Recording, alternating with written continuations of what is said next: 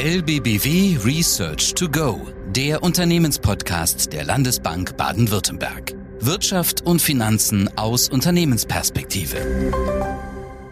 Herzlich willkommen zu LBBW Research to Go, der Unternehmenspodcast der Landesbank Baden-Württemberg für Unternehmen. Mein Name ist Clemens Bunschuh und ich begrüße Sie ganz herzlich zu unserer neuen Ausgabe Wahlkampfendspurt Deutschland vor der Richtungswahl. Am Sonntag sind die Bundestagswahlen und ich denke, spannender war es selten. Und wir wollen heute zusammen mit Dr. Thomas Meissner, dem Leiter unserer Finanzmarktstrategie, mögliche Koalitionskonstellationen erörtern und selbstverständlich Auswirkungen auf die deutsche Unternehmenslandschaft gemäß der Wahlprogramme beziehungsweise dann natürlich auch der Koalitionskonstellationen. Bevor wir starten, liebe Zuhörerinnen und Zuhörer, möchte ich noch darauf hinweisen, dass der folgende Podcast weder eine Wahlhilfe im Stile des Wahlomat noch eine Wahlempfehlung für oder gegen eine der Parteien, die zur Wahl stehen, darstellt. Es soll vielmehr mögliche Wahlergebnisse aus ökonomischer Sicht erörtert und eingewertet werden. Das ist ganz wichtig, das an der Stelle zu betonen, dass uns es hier um eine ökonomische Analyse der möglichen Konstellationen geht. Thomas, schön, dass du bei uns bist. Hallo. Einen wunderschönen guten Tag in alle Richtungen. Am Sonntag stellen sich die Parteien zur Wahl und es gibt mehrere Koalitionsmöglichkeiten, muss man sagen. Thomas, kannst du für uns die möglichen Koalitionskonstellationen für den Sonntag zusammenfassen, erörtern und natürlich auch mit gewissen Wahrscheinlichkeiten belegen? Es wird ein großes Parlament werden, ganz offensichtlich. Und die Möglichkeiten für Koalition, so wie es im Augenblick aussieht, werden vielfältig sein.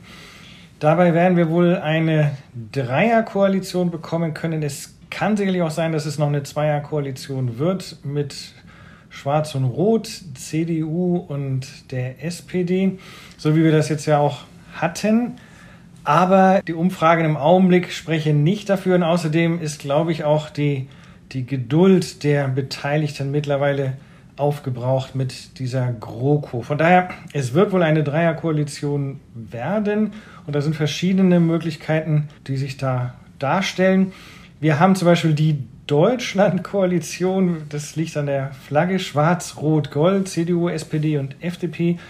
Das ist ja offensichtlich das, was jetzt auch in Sachsen-Anhalt dort gefunden wurde, obwohl in Sachsen-Anhalt eigentlich die FDP nicht notwendig gewesen wäre für eine Mehrheit, wurde sie trotzdem mit ins Boot genommen.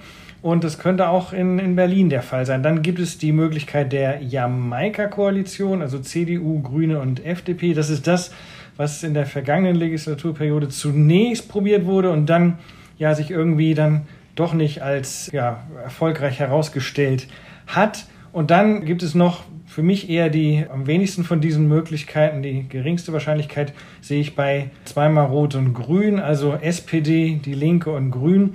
Die Linke versucht im Augenblick dafür eben zu werben bei den anderen beiden potenziellen Parteien, die dafür zur Verfügung stehen könnten. Aber ich glaube nicht, dass es darauf hinauslaufen wird. Aber das sind im Augenblick so die, die Ausgangssituationen, die ich mir so sehe vor dem Hintergrund dessen, wie die Umfragen im Augenblick so stehen. Gut, wenn wir Rot-Rot-Grün mal als Nebenszenario abtun, was jetzt vielleicht nicht das Wahrscheinlichste ist, aber was natürlich im Raum steht, dann dürfte eine Regierungsbeteiligung der FDP, sprich der Gelben, doch dann recht wahrscheinlich sein aus deiner Sicht. Doch, also die FDP hat durchaus nicht zuletzt auch wegen einer geschickten Positionierung in der Corona-Pandemie doch sich nach vorne geschoben und es sieht eben so aus, als ob nur wenige Regierungen ohne die FDP, also wenige Regierungskonstellationen ohne die FDP zustande kommen könnten. Für die Märkte, die ja bei uns zunächst das äh, Wichtigste sind, wenn wir den Ausgang der Wahl kommentieren wollen, ist das per se erst einmal ein gutes Zeichen. Also die Märkte werden das wohl irgendwie als ein Korrektiv ansehen, wenn die FDP mit dort im Boot sein wird. Ja, viele politische Beobachter sehen Christian Lindner ja als Königsmacher. Er selbst mag äh, diesen Ausdruck nicht, hat er jetzt schon äh, mehrmals erwähnt. Aber es spricht einiges dafür, dass die FDP das Zünglein an der Waage werden dürfte. Und äh, jetzt natürlich die Frage, kommen die mit den Grünen überein?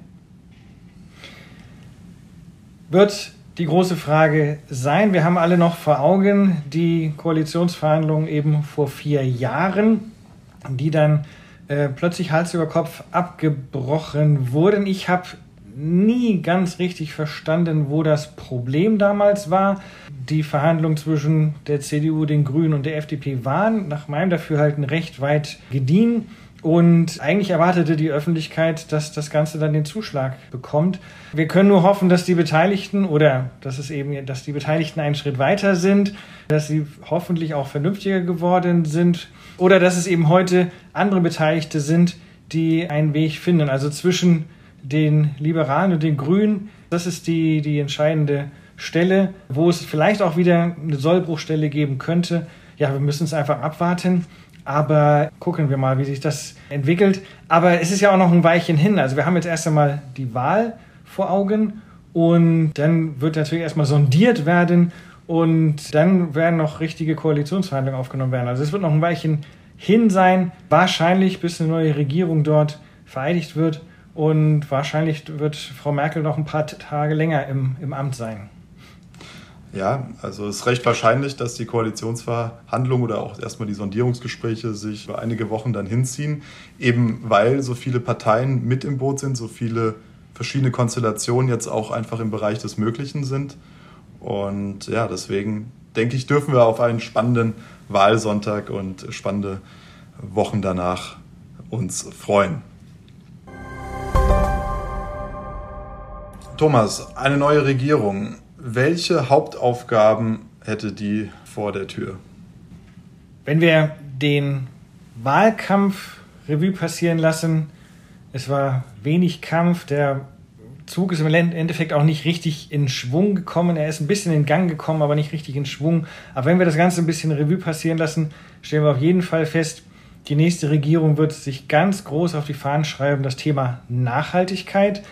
Das scheinen alle etablierten Parteien so zu sehen, bis hin zur FDP, die CDU, SPD, die Grünen sowieso, die Linken. Also Nachhaltigkeit ist das Thema der Stunde. Aber was ich an der Stelle zu bedenken gebe, ist, dass jede Regierung natürlich mehr Aufgaben hat als nur ein einziges Projekt und dass wir auch grundsätzlich auch andere Themen noch haben, die es auf jeden Fall wert sind, angegangen zu werden. Nach der Corona-Pandemie wissen wir, dass die öffentlichen Haushalte nicht nur in Deutschland sehr, sehr strapaziert sind. Also die Staatsdefizite sind stark in die Höhe gegangen und äh, Konsolidierung wird auf jeden Fall auch ein Thema sein, trotz wahrscheinlich großer Investitionen, die notwendig sein werden, um das Thema Klimaschutz und Nachhaltigkeit voranzubringen. Also die äh, Konsolidierung der öffentlichen Haushalte ist für mich auch ein Thema. Hinzu kommt, wir haben auch noch andere Themen, wo wir investieren sollten. Bei Digitalisierung ist Deutschland sehr, sehr weit im Hintertreffen. Über Jahre ist das so, dass wir dort wenig vorangekommen sind und dass die Corona-Pandemie uns ja eigentlich jetzt vor Augen geführt hat, wie sinnvoll es ist, wenn ein Land digital funktioniert. Stichwort Homeoffice. Es gibt Dauerthemen für deutsche Regierungen, das Thema Demografie, also dass die Demografie Deutschlands schon lange in Schieflage ist. Das, das wissen wir. Und das kommt nicht zuletzt beim Thema Fachkräftemangel jetzt wieder zum Tragen. Der ist über die Corona-Pandemie ja nicht verschwunden. Im Gegenteil, er feiert jetzt fröhliche Urstände. Also Bildung, Demografie, da müssen wir was tun. Also eine Regierung hat mehr Projekte als nur ein einziges. Die nächste Regierung wird Nachhaltigkeit forcieren, aber sie wird andere Themen nicht vergessen dürfen. Du hast das Thema öffentliche Investitionen angesprochen und gleichzeitig auch Haushaltskonsolidierung. Mich würde interessieren, wie, wie kann das zusammengehen? Wir haben im Grundgesetz eine verankerte Schuldenbremse, dass wir Investitionsstau aller Orten haben. Ich denke, da sind sich die meisten äh, Beobachter und Analysten auch einig. Aber wie kann das funktionieren? In wie viel Spielraum hätte denn jetzt beispielsweise eine linksgerichtetere Koalitionskonstellation, um hier ja, auf die Tube zu drücken und die öffentlichen Investitionen in die Höhe zu schrauben? Die Corona-Pandemie hat gezeigt, wie wichtig es ist, in solchen schwierigen, ja, vor allen Dingen pandemiebedingten Zeiten, aber vor allem auch in den in der in, in Rezessionszeiten, wie wichtig es ist, dort Geld in die Hand zu nehmen und Geld schnell zu verausgaben. Das hat unsere Staatsfinanzen arg strapaziert. Wir hatten eine Quote von Staatsdefizit zur gesamtwirtschaftlichen Leistung mal von 60 Prozent, dort wo es auch gemäß Maastricht hin soll. Nach Corona werden wir wohl in Deutschland irgendwo bei 80 Prozent landen. Und es ist nicht nur, dass der Maastricht-Vertrag und den Auftrag gibt, auch wieder richtig Richtung 60 Prozent zu gehen, sondern das sagt auch der volkswirtschaftliche Verstand an dieser Stelle. Zu Deutsch, wenn es ein Generationenprojekt gibt wie Nachhaltigkeit und dass wir den Klimaschutz forcieren müssen, dann heißt das für mich nicht per se, dass das ein Blankobrief ist dafür, diese neuen hinzukommenden Aufgaben einfach drauf zu satteln, sondern wir haben Tulis auch die Pflicht und Schuldigkeit der nächsten Generation nicht nur eine Welt zu hinterlassen, die lebenswert ist, sondern auch Staatsfinanzen zu hinterlassen, die, mit, mit denen man leben kann und die nicht ruiniert sind. Also draufsatteln ist für mich äh, per se nicht das Vorgehen, das dort irgendwie angesagt ist, sondern das muss erst noch bewiesen werden, der Beweis muss erst noch geführt werden, dass dieses nächste Generation-Projekt Klimaschutz und Nachhaltigkeit ja, uns erlaubt, auch die Staatsfinanzen noch weiter zu strapazieren. Ich persönlich glaube, dass wir die Schuldenbremse weiter brauchen. Und wenn das jemand anders sieht, dann soll er den Beweis, wie gesagt, führen, dass die, die Schuldenbremse dem Zusammenhang aufgegeben werden soll. Ich glaube, wir haben Spielräume in einem Bundeshaushalt. Ich möchte nur an den ganz großen Posten Subventionen denken, der in den letzten Jahren eher noch weiter angewachsen ist. Es gibt genug Dinge, die man umpriorisieren kann. Und ich glaube, dann kriegen wir auch dieses äh, ja, Generationenprojekt äh, Klimaschutz und Nachhaltigkeit in den Griff. Das wäre zu, zu kurz gesprungen, da dann zu sagen, ja, die Staatsausgaben werden alle komplett über Kredite finanziert. Ja, also Freiräume für Investitionen schaffen und dabei Subventionen kürzen bzw. in die richtigen Bahnen lenken. Aus deiner Sicht eine Möglichkeit, um eben den Investitionsstau ein Stück weit auch zu lösen.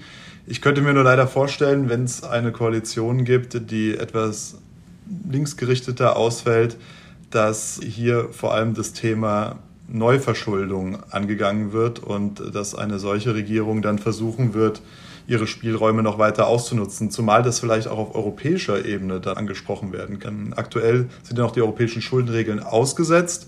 Nächstes Jahr steht dann die Diskussion darüber ins Haus, inwieweit diese nochmal verlängert werden können, diese Aussetzung.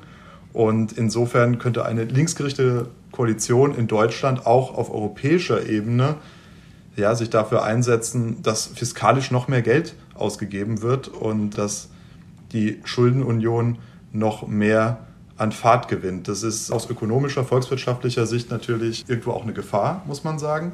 Andere sagen, okay, das ist jetzt endlich die Möglichkeit, um diesen Investitionsstau auf europäischer Ebene endlich zu lösen und hier vorwärts zu kommen. Wie siehst du das? Unabhängig davon, welche Couleur nachher die Regierung stellen wird, aber ich appelliere daran, dass Investitionen, die jetzt getätigt werden, auch bitte so verstanden werden. Es soll nicht nur um Klimaschutz und Nachhaltigkeit gehen, sondern es sollen auch wirklich Investitionen getätigt werden, die sich dann auch auszahlen. So ist ja Investition definiert, dass man heute Geld verausgabt und daraus dann auch Erträge erwirtschaftet. Also, es soll heißen, das Wachstumsziel, das Effizienzziel, das eine Regierung auf jeden Fall verfolgen sollte, das soll nicht über diesem Generationenprojekt Klimaschutz und Nachhaltigkeit vergessen werden. Ich sehe, wir haben ein Wachstumspotenzial in Deutschland, das ist gerade mal bei einem Prozent, einem Viertelprozent. Wir werden, sagen wir in den nächsten fünf Jahren, auch wieder dahin zurückfallen. Im Augenblick genießen wir noch einen Nach-Corona-Aufschwung oder man muss vielleicht sagen, einen Aufschwung mit Corona, denn nach Corona wird es ja wohl nicht mehr geben. Entscheidend ist, wir hatten den tiefen Absturz 2020, wir haben jetzt einen Aufschwung und der wird uns auch noch im Jahr 2022 begleiten. Aber wir werden über kurz oder lang wieder zurückfallen zu unserem Wachstumspotenzial und das ist nicht sehr hoch. Mit 1%, einer Viertelprozent in Deutschland ist das verschwindend niedrig In diesen Größenordnungen waren wir in den Jahren vor Corona 2018, 2019 und ich persönlich glaube, dass das gesteigert gehört und dass hier eine Regierung ansetzen soll und dass Investitionen nicht nur Nachfrage entwickeln sollen und ein kurzfristiges Strohfeuer entfachen sollen, denn das wäre es ja, wenn es nur eine Investition wäre, die sich nicht auszahlt. Nein, wir müssen das Wachstumspotenzial auch in den Blick nehmen. Wir müssen Wachstum und Nachhaltigkeit miteinander in Einklang bringen. Und ich glaube, dass das ist die Aufgabe, die sich die nächste Generation stellen soll und die nächste Regierung stellen soll, unabhängig von der Couleur der Regierung. Okay, dann kommen wir zur Unternehmenslandschaft. Unsere Kolleginnen und Kollegen aus dem Geschäftsbereich Research haben sich Gedanken gemacht und einzelne Maßnahmen aus den Wahlprogrammen der Parteien auf ihre Wirksamkeit hin gegenüber einzelnen Branchen untersucht. Die Maßnahmen waren auf der einen Seite Reduktion des CO2-Ausstoßes, eine etwaige Regulierung des Wohnungsmarktes und dann auch die Erhöhung der öffentlichen Investitionen natürlich ganz wichtig, also Deficit Spending und auch eine etwaige Erhöhung des Mindestlohns. Da würde mich mal interessieren, Thomas, was waren die Highlights aus deiner Sicht dieser Analyse? Wenn wir das Thema Nachhaltigkeit und Klimaschutz betrachten, steht ganz, ganz vorne dabei, dass natürlich der CO2-Ausstoß reduziert werden muss. Dass unser Klima sich verschlechtert, dass wir praktisch immer höhere Temperaturen von Jahr zu Jahr äh, haben, liegt nicht nur am CO2, aber man kann auch sehr viel darauf zurückführen oder sozusagen in Äquivalenten sehen. Also wenn wir CO2-Reduktion dort betrachten, meint es eben auch sowas wie Methan und ähnliche Gase. Entscheidend ist, diese Klimagase zu reduzieren. Das wird einige Branchen hart treffen. Also ich sage einfach mal die, die Luftfahrt, die natürlich auch sehr viel an der Stelle ausstößt. Auch die Bauindustrie bei ja, Baustoffen, bei der Produktion fällt sehr, sehr viel CO2 an bisschen die Chemiebranche und die Immobilienbranche natürlich, denn dort wird der Beton auch verbaut. Es gibt aber auch Branchen, die werden davon profitieren, wenn wir ein, einsteigen in, einen massiven, eine massivere Reduktion der CO2 und überhaupt der Klimagase. Und da muss man eben Branchen nennen wie Technologie oder die Industrie. Das sind diejenigen Branchen, die eben ganz vorne dabei sind, wenn es eben darum geht, ja, neue Lösungen zu finden, oder eben zumindest die, die CO2-Emissionen zu reduzieren. Diese Branchen, die eben diese neuen Lösungen finden, die werden eher davon profitieren und die werden auch von, von Nachfrageeffekten beeinflusst werden, wenn eben die Regierung anfängt, in diese Richtung A zu regulieren und B eben auch Nachfrage zu entfalten. Damit sind wir dann jetzt schon bei den öffentlichen Investitionen. Also eine Regierung, die sich Nachhaltigkeit auf die Fahnen schreibt, die wird sicherlich die öffentlichen Investitionen nach oben treiben. Und ich hoffe eben, nicht nur im Sinne eines kurzfristigen Pushes, eines Strohfeuers, sondern langfristig. Und wenn die öffentlichen Investitionen erhöht werden, dann sind ganz vorne mit dabei die Telekommunikation im Zeitalter der Digitalisierung. Auch dann wieder die Bauindustrie, in diesem Fall jetzt mal positiv.